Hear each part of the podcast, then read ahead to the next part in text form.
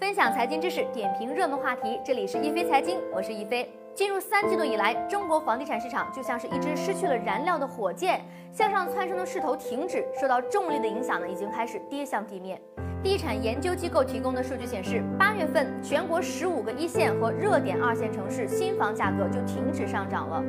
到了九月份，一线城市新房和二手房的成交价格环比下降。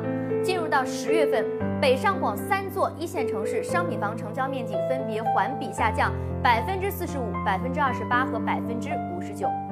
多年来楼市的金九银十消失了，房子不好卖，地产商们反而开始蹭双十一的热度进行促销，带动了房价的整体下行。来自北京地区房屋中介的营销数据表明，北京周边的二手房价格呈现了连续下降的态势。十月份，环京区域二手房均价为每平方米一万三千五百五十九元，同比下跌了百分之二十八点六六。其中，十月中旬，燕郊二手房平均挂牌价相比二零一七年的四月份的高点，已经跌去了百分之三十。本轮房价下跌一个重要的因素呢，是一年多来各地频出的限购政策。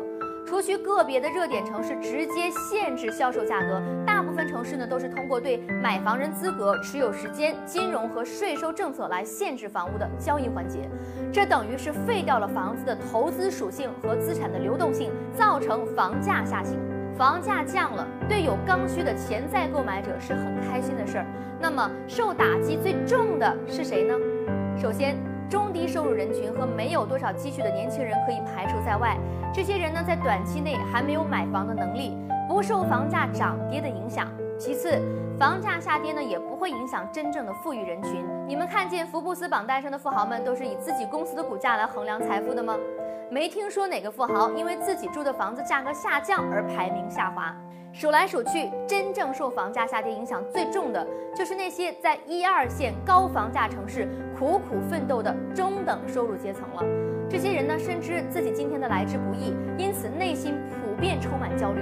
一方面呢，恐惧自己跟不上社会的发发展，会沦落到下一个阶层；而另一方面呢，不愿意让孩子重复自己的艰辛，尽量要把他们的起跑线。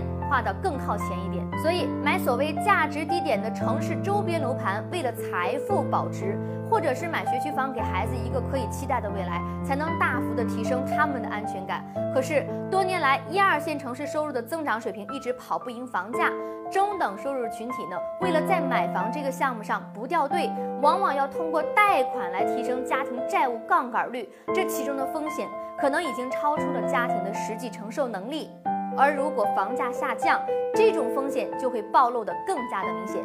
您对房价的未来走势有哪些观点呢？欢迎在我们的节目下方留言，和大家一起讨论。一飞财经会关注您的每一条留言。